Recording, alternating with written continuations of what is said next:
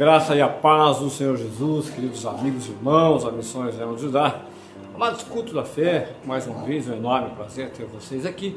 E uh, baseado em partes, né, em partes em tudo aqui, isso que a Mara disse, no que diz respeito à oração intercessória, mas principalmente no que diz respeito à autoridade de Deus, à autoridade do Senhor Jesus, a providência de Deus.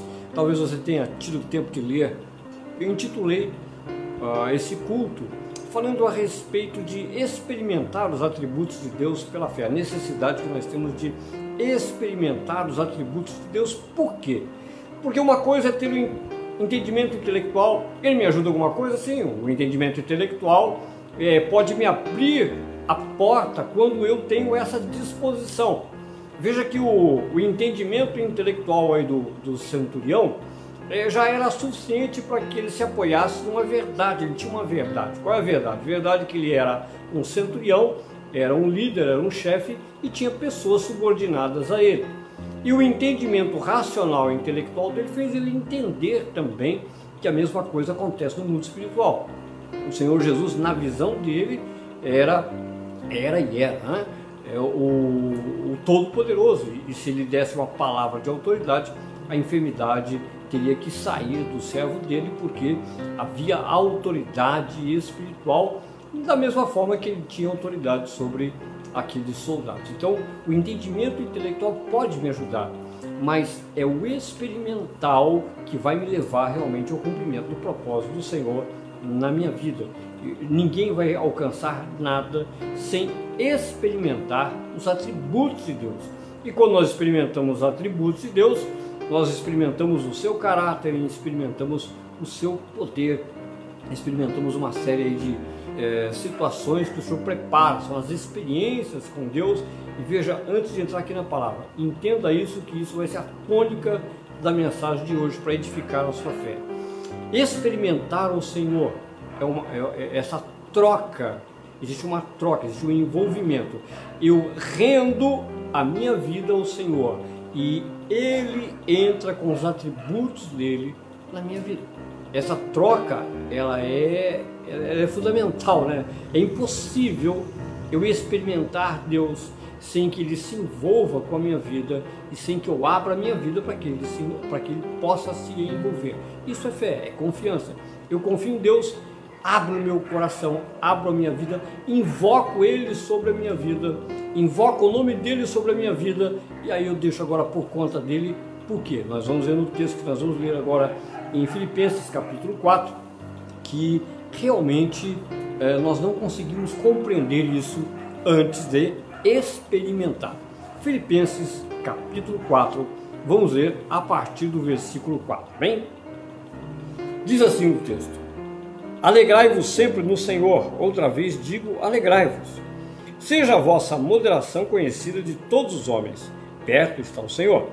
Não andeis ansiosos de coisa alguma em tudo, porém, sejam conhecidas diante de Deus as vossas petições, pela oração e pela súplica com ações de graças. E a paz de Deus, que excede todo o entendimento, guardará o vosso coração e a vossa mente em Cristo Jesus. Finalmente, irmãos, tudo que é verdadeiro, tudo que é respeitável, tudo que é justo, tudo que é puro, tudo que é amável, tudo que é de boa fama, se alguma virtude há e se algum louvor existe, seja isso que ocupe o vosso pensamento o que também aprendestes e recebestes e ouvistes e vistes em mim, isso praticai, e o Deus da paz será convosco. Amém? Vamos fazer mais uma breve oração? Senhor amado, poderoso Deus, em nome de nosso Senhor Jesus Cristo, Senhor, nós queremos exceder, meu Deus amado, nessa, nesse envolvimento contigo, queremos exceder na experiência de fé. Por isso eu te peço, Senhor, nessa hora, que o Teu Espírito Santo, que dirige as nossas mentes, nossos corações, quando nós abrimos, meu Deus amado, para o Teu agir, venha fazer a morada, venha realizar a obra que começou nesse lugar, Pai, para a glória e louvor do Teu santo nome. É o que te pedimos e agradecemos, em nome de Jesus. Queridos, eu me lembro perfeitamente, foi mais ou menos em 2016, no meio de 2016, quando o Brasil estava naquela crise enorme provocada na época do governo Dilma, né? e o Brasil entrou numa crise terrível e isso afetou muita gente, todas as pessoas, né? É, os irmãos da igreja, afetou a igreja também é, naturalmente, a nossa casa. E naquela época eu acabei é, envolvendo com uma série de atividades para tentar rapidamente sustentar o, a situação da igreja e ajudar os irmãos também e o meu, o meu tempo foi muito, muito ocupado com uma série de outras atividades. E eu não percebi que eu acabei me tornando um pouco mais ansioso do que o normal. Né? Ansiedade, todos nós temos um nível de ansiedade, mas chega um momento que a ansiedade ela se torna nociva, muito prejudicial à nossa saúde física, mental e espiritual. E em determinado tempo daquele ano, eu orando, bastante cansado, ah, fui orando, eu fui nesse texto e quando eu li as anotações que eu havia já feito há algum tempo, eu já havia anotado uma série de coisas, não sei quanto tempo antes, e conforme eu fui lendo as anotações que eu havia feito nesse texto lá no computador, eu vi que eu já tinha o remédio nas mãos há muito tempo, se eu já havia me dado remédio, mas eu não havia tomado o remédio direito. E aí em 2016, diante daquela situação, eu trouxe a mensagem no domingo é, fiz questão de trazer a mensagem naquele domingo para a minha própria edificação e cura. E ainda comentei com a igreja o que havia acontecido, que foi realmente uh, muito saudável, porque de lá para cá, para a glória do nome do Senhor, esse remédio fez um efeito definitivo. E todas as vezes que a ansiedade quer passar um pouquinho do limite, já vem aquele alerta, aquele sinal vermelho, e eu me lembro perfeitamente do que eu tenho que fazer é, tomar mais um pouquinho da dose do remédio e manter a ansiedade controlada.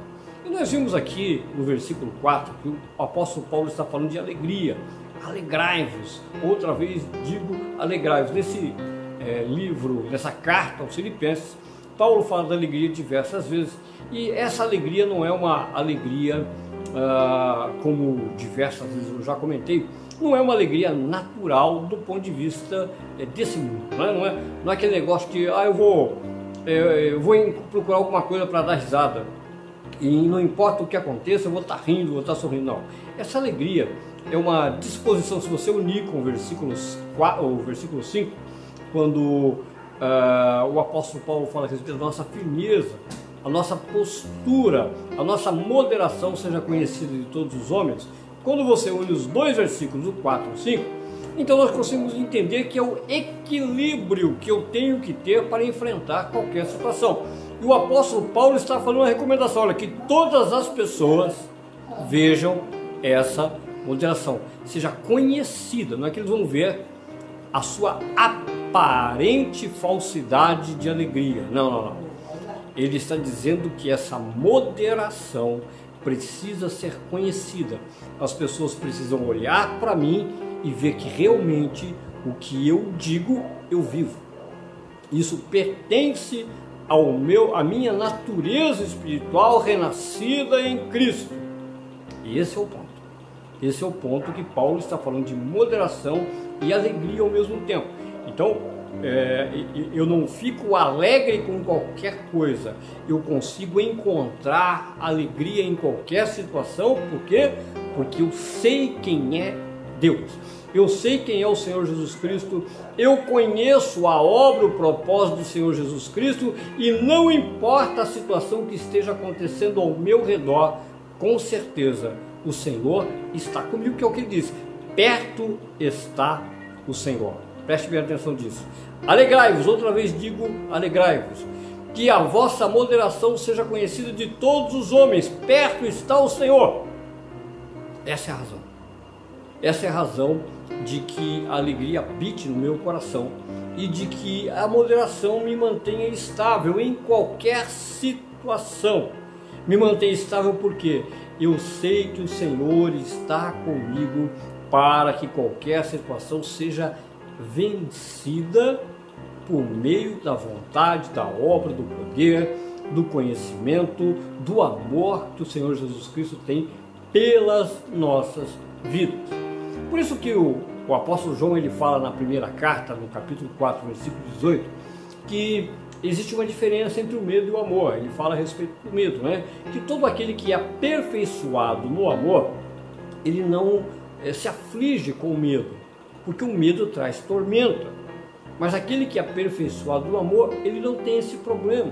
Ele tem a plena convicção do amor de Deus sobre a vida dele. Sobre a vida dele. Ele consegue enxergar. Não importa o que eu viva, não importa o que eu estou olhando ao meu redor, é, o Senhor me ama e Ele sabe o que está fazendo com a minha vida. Ele jamais, jamais vai ser injusto. Ele jamais vai me maltratar ou jamais vai permitir alguma coisa de ruim vir sobre a minha vida que não tenha um propósito. Por isso, a moderação habita em mim. A moderação, os atributos do Senhor, a alegria do Senhor, a moderação, ela está comigo, porque mesmo que eu esteja hoje sofrendo terrivelmente é, por causa da sofrendo vamos colocar assim, seja, atingido terrivelmente por causa das circunstâncias, eu sei que o Senhor cumprirá o propósito dele na minha vida. Eu vou experimentar. Eu tenho um conhecimento experimental do Senhor diante de qualquer circunstância. Aí no versículo 6, o apóstolo Paulo então fala a respeito da ansiedade. Da ansiedade. Né? E quando ele fala da ansiedade, em seguida ele fala a respeito dos pensamentos. E você já deve ter percebido que você não domina os seus pensamentos. Nós não dominamos o que pensamos, mas nós somos capazes de colocar dentro da cabeça, dentro da nossa cabeça, selecionar aquilo que nós queremos colocar para dentro da nossa cachola. É? Nós sabemos que podemos. A questão toda é dentro desse oceano de informação que nós temos todos os dias é o que eu vou selecionar para colocar dentro da minha cabeça, porque o meu coração só vai receber aquilo que foi filtrado na minha mente. O coração somente vai receber aquilo que primeiro passou aqui e aí vai acontecer aquilo que poucos cristãos, poucos não, eu não sei, não vamos falar em percentual, que muitos cristãos é, não, ainda não sabem fazer, que é o julgamento, é o atributo do Espírito. Toda pessoa que é levada pela emoção, toda pessoa que não consegue separar, julgar aquilo que ele ouve, aquilo que ele vê, aquilo que ele sente, fatalmente vai ter problema de coração, problema de ansiedade. Fatalmente. Por quê? Porque o que vai pôr freio à minha ansiedade é o meu espírito. É esse aparelho que o Senhor deu a mim, a você, chamado espírito que me faz julgar todas as coisas. E esse julgamento vai depender da experiência que eu tenho com Deus. Experiência. Quando nós falamos em fé, e muitas pessoas são levadas a pensar que eu somente consigo é, ter fé quando eu tenho um grande problema. Então, a pessoa que está com câncer, a pessoa que agora pegou Covid e deu positivo e está indo lá com, correndo risco de morrer, e pá, a pessoa que está com, é, com um enorme problema financeiro, problema com, a pessoa com um problema enorme de, de relacionamento, então ela entende que essa hora ela tem que mover a fé. Não, não, fé a fé, a confiança em Deus, ela é, ela é algo progressivo, crescente. E perde muito todo cristão que não consegue perceber e entender os pequenos detalhes em que Deus quer trabalhar na nossa vida. Pequenos detalhes. O, o cristão ele, ele, não percebe que é, se ele aprendesse a aplicar a fé naqueles momentos simples. Simples. Por exemplo, eu estou com dor de cabeça. É uma coisa simples, dor de cabeça é uma coisa simples. Ao invés de antes pegar um comprimido e tomar dor de cabeça, eu vou olhar para a palavra de Deus, quero aprender com a palavra de Deus e quero aplicar na minha vida a fé de que se eu confiar no nome de Jesus, essa dor de cabeça tem que ir embora. Não deu certo, isso não é motivo para não experimentar de novo. E isso é, não deu certo, exige fazer o quê? Exige eu orar mais, eu meditar mais, eu aprender mais, eu buscar experiência com o Espírito Santo. Aí eu me entristeci por causa de uma má notícia. Veja, olha com a importância da fé. Porque eu me entristeci? Peraí, o apóstolo Paulo está falando aqui na carta que eu devo me alegrar e a minha moderação deve ser conhecida. Ele está dizendo: olha, que as pessoas vejam em que você vive o cristianismo verdadeiro. Que eles não vejam apenas você carregando a Bíblia do lado de fora, mas que eles percebam que a Bíblia habita dentro de você. E por que isso é importante? Por duas razões. A primeira, porque isso é bom para você, isso é bom para mim. Ter a palavra habitando dentro do coração significa cura, saúde, saúde espiritual. Significa que eu consigo realmente, pela fé, vencer quando a tristeza vem contra mim. Isso é bom? Isso, é, isso é o mais importante. Eu fui é, tratado, eu experimentei uma alegria que vem do Senhor, porque eu sei que Ele está comigo e agora todas as vezes que uma má notícia, uma situação difícil quer tomar conta da minha vida, eu a derroto com a experiência que eu tenho de que o Senhor está comigo. Vou repetir o que eu disse no começo: o intelecto pode ser uma porta, a porta, o intelecto. Ah, peraí, o apóstolo Paulo está falando que a minha moderação deve ser conhecida de todos os homens.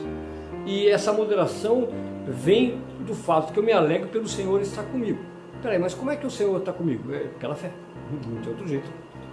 É, não tem outra forma dessa alegria assumir meu coração se eu não tiver plena certeza de que Ele está comigo. Veja, eu, eu acredito que você entendeu intelectualmente, mas é importante agora experimentar isso.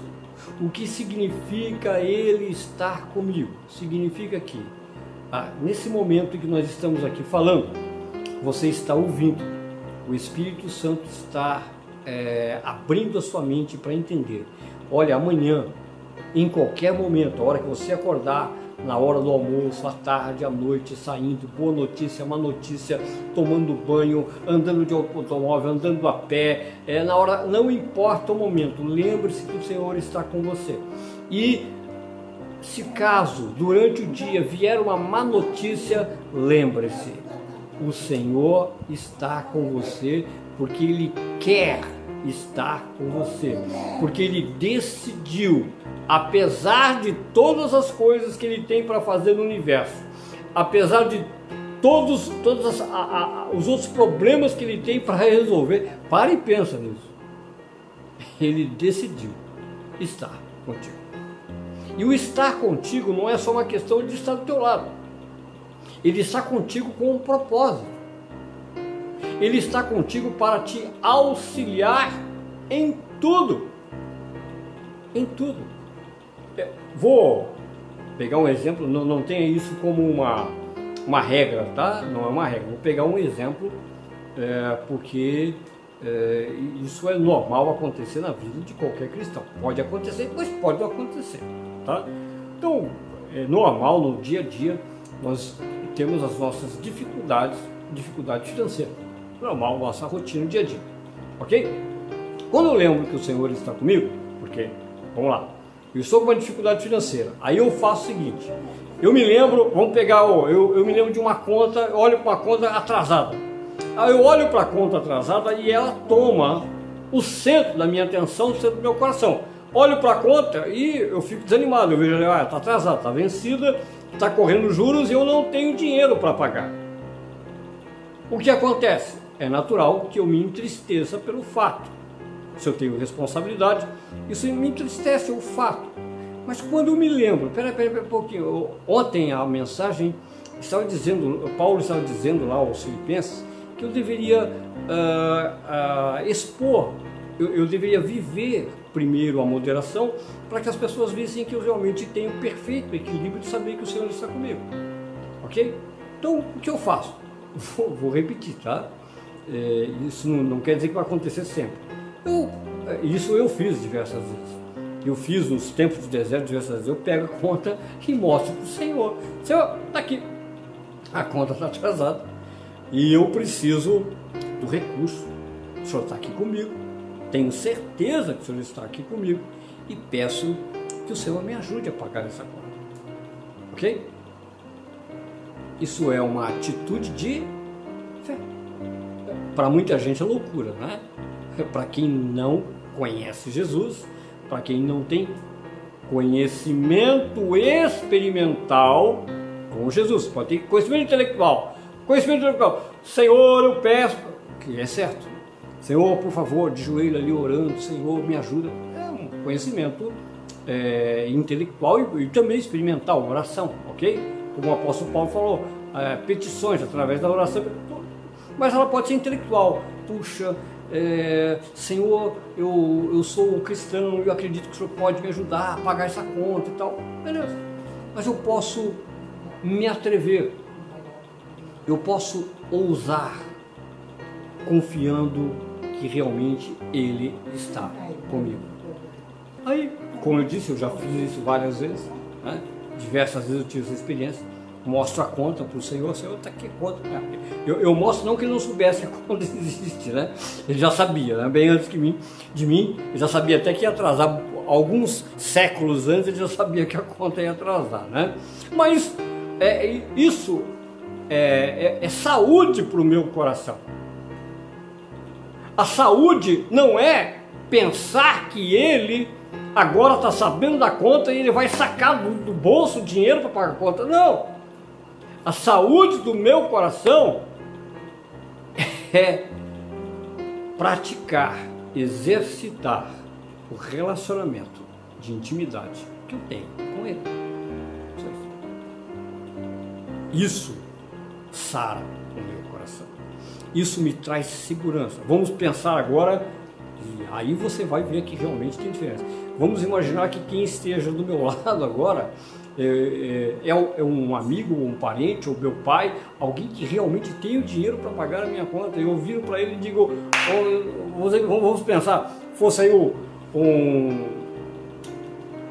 um irmão, né? um irmão de igreja bem abonado, né? chegasse para o irmão da igreja e dissesse, João, olha só a situação que eu estou vivendo, a minha conta aqui está atrasada e tal, tal, tal, né? Você tem como me ajudar? É, direto, não ficar com rodeio não, né? Irmão, será que você pode me ajudar que vai vencer a conta então? Bom, é meu amigo, conheço ele, é da igreja, né? E ele, ô pastor, fique tranquilo, já estou indo pagar. Como é que seria a minha reação? Puxa, que amigão, né? Que grande amigo, que como é bom ter um irmão dessa uma hora dessa e eu poder confiar nele, ele vai lá e conhece, ele me conhece e vai lá e paga a minha conta. Que maravilha. Pois é, o Senhor Jesus é muito melhor do que qualquer pessoa verdade? Ele pode até dizer não, ele pode não tomar nenhuma providência, sua conta pode estar atrasada e permanecer atrasada, mas um dia você vai entender por que ele não agiu, por que ele permitiu, e a paz, que excede todo entendimento, vai tomar conta do seu coração. Porque o que nós aprendemos pela fé é que antes de recorrer a qualquer pessoa, em qualquer situação, eu devo, como o apóstolo Paulo escreveu aí, eu devo apresentar, no versículo 6, diante do Senhor todas as minhas petições. Eu devo apresentar todas as minhas, todas, todas, sem exceção. Tudo seja conhecido diante de Deus por meio de orações e petições. As petições que eu faço. Súplicas e orações que ele fala, não é petições, ele fala súplicas e orações. Seja conhecidas diante de Deus. Vou repetir, é, é óbvio que o Senhor já conhece. Nós sabemos que Ele já sabe. Pelo menos o Senhor Jesus garantiu em Mateus capítulo 6 que antes que a minha boca se abra, o Senhor já sabe até o que eu vou dizer. Aliás, antes que eu nascesse, Ele já sabia. Agora, é importante que eu diga, porque na minha relação, na minha oração, suplicando, pedindo ao Senhor, a resposta dele vai me trazer experiência. A resposta que ele der, não, não estou falando de resposta audível.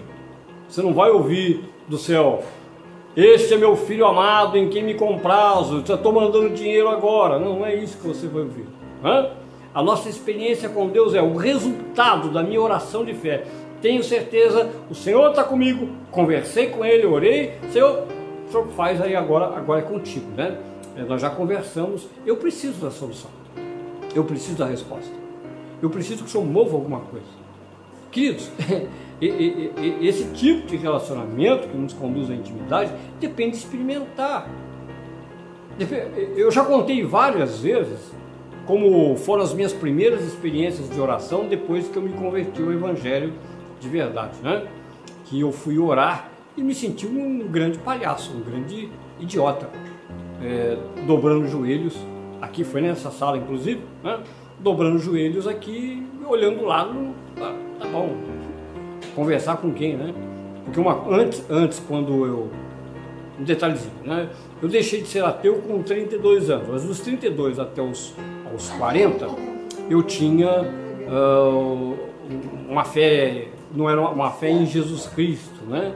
Eu não, não cria em Jesus Cristo, eu havia lido a Bíblia e realmente eu passei a acreditar na existência de Deus. Voltei a acreditar, voltei a acreditar na existência de Deus. Mas a minha oração era aquela oração religiosa. Estou aqui de olhos fechados, orando, acreditando que Deus está no céu. De alguma forma Ele está me ouvindo aqui na terra e Ele vê lá o que Ele faz da vida, né? O que Ele vai fazer comigo. Era assim. Mas depois de convertido, depois que eu fui muito bem instruído pelo pastor Gerson, que falava muito em oração, eu quis experimentar, experimentar. E a experiência valeu de tudo. Por quê? Foi por meio das experiências que eu vi resposta rápida. Resposta rápida do Senhor. Eu vi um agir, um mover de Deus enorme na minha vida, na minha família, e não só na minha vida, na minha família, como na vida dos outros, na intercessão. Por quê? Porque é, é, essa é, esse é o desejo do Senhor. Que realmente eu cresça, eu amadureça por meio da experiência com o Senhor. Vamos ler novamente só o versículo 6, porque ele é central aqui no que nós estamos tratando. Olha só, veja bem. Paulo diz assim: ó, Não andeis ansiosos de coisa alguma, em tudo, porém, sejam conhecidas diante de Deus as vossas petições pela oração e pela súplica com ações de graças. Veja esse detalhezinho no final do versículo 6, Paulo está orientando os irmãos da seguinte forma: faça suas petições por meio de oração, súplica, súplica, ah, Senhor e tal, tal, tal, né? Mas com ações de graças. Por que as ações de graças? Porque eu tenho certeza, o Senhor está comigo e Ele vai fazer o melhor. O melhor pode não ser um sim, o melhor pode não ser daqui a pouco. O melhor pode ser não. Por isso, todas as vezes que nós experimentamos o Senhor e crescemos em fé, nós sabemos que não importa o que o Senhor tenha decidido, a decisão dele é a melhor para a minha e para a sua vida. Talvez você já tenha ouvido vários testemunhos de pessoas que estão orando a Deus por um emprego, orando a Deus às vezes até para trocar de emprego. E não acontece. E passa um mês, dois meses, seis meses, um ano, dois anos e a pessoa não muda de emprego ou não alcança aquilo que ele quer. Né? E de repente a porta que se abre não tem nada a ver com aquilo que ele esperava. E às vezes nem mesmo é o ganho salarial que, que o Senhor fez opção. Por quê? Porque Deus sabe que se abrir aquela porta, a pessoa ela vai se escravizar naquele trabalho ela vai se dedicar tanto àquele trabalho, tanto àquele trabalho, que ela vai deixar de lado outras coisas importantes na vida, como por exemplo a família. Ela vai se envolver tanto com dinheiro, com ganho, com lucro e tal, que vai se esquecer da família, vai se esquecer de Deus, vai esquecer da própria saúde. Queridos, eu sei do que eu estou falando. Eu sei do que eu estou falando. Eu, é, eu sempre trabalhei bastante da minha vida e houve um período da minha vida que eu trabalhava excessivo antes da conversão. Eu trabalhava 14, 15 horas por dia e trabalhava de sábado, domingo, a hora que precisasse. Meu celular ficava ligado, ligado é, direto, qualquer cliente podia me ligar de dia ou de noite, qualquer horário, é, qualquer problema, podia me ligar que eu estava pronto para atender. E minha saúde foi para onde? É, aí, graças ao bom Deus, depois ele fez a obra da cura né, do meu coração e, e, eu voltei a viver. Né? Mas veja, é, aparentemente, puxa, era um, era um trabalho, nem era um emprego, porque eu era autônomo, é, era um trabalho em que eu tinha um enorme destaque, que eu tinha sucesso, ganhava dinheiro, sustentava a minha casa, tudo ia bem do ponto de vista financeiro e o resto. Trabalhando 14, 15 horas por dia, qual era o tempo que a minha esposa tinha? Final de semana trabalhando, era, o tempo era pequeno, pagava essas contas, sobrava um pouco de dinheiro, sustentava a família. Sim, essa é a parte boa. Mas a minha, a minha família, não que ela fosse de segundo plano, porque na verdade eu trabalhava por causa da família, tá? Mas a minha família não podia desfrutar da minha presença, da minha companhia, como deveria. E a minha saúde estava indo embora. Ok? Então Deus sabe. Deus sabe, a resposta de Deus sempre é a melhor. E essa é a paz que excede todo entendimento. Versículo 7. Vamos lá. Olha o versículo 7. E a paz de Deus que excede todo entendimento guardará o vosso coração e a vossa mente em Cristo Jesus.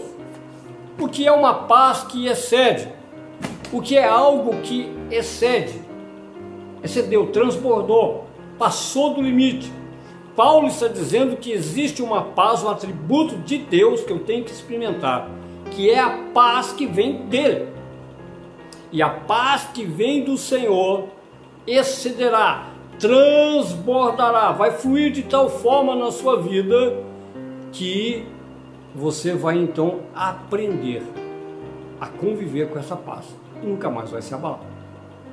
A paz que excede todo entendimento. Esse é o ponto. Ela excede todo o entendimento porque eu não posso compreendê-la intelectualmente. Como é que eu posso compreender o não intelectualmente e ter a certeza que é o melhor de Deus? Experimentando. Experimentando, não importa se a resposta de Deus é não ou sim.